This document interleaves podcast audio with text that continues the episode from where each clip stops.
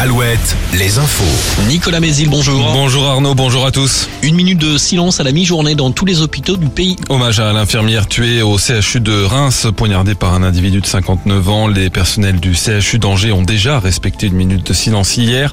Le gouvernement annonce des mesures pour mieux protéger les soignants. Cela passerait notamment par une meilleure sécurisation des bâtiments.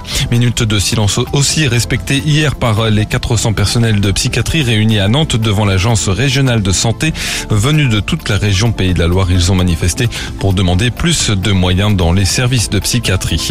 Le procès du prêtre de la fraternité Saint-Pidis s'est poursuivi hier devant la cour d'assises de Vendée.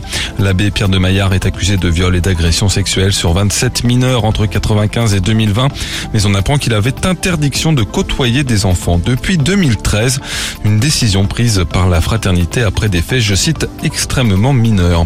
En Loire-Atlantique, une marche de soutien au maire démissionnaire Yannick Morez à Saint-Brévin à l'appel de la gauche dont les ténors seront présents en fin de journée, mais pas Yannick Morez qui prendra tout de même la parole devant l'hôtel de ville.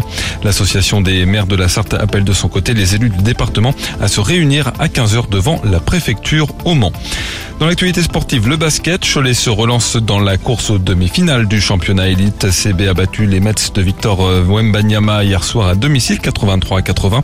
La belle se jouera demain soir à Levallois. En revanche, fin de saison pour Le Mans, battu pour la deuxième fois par l'Asvel.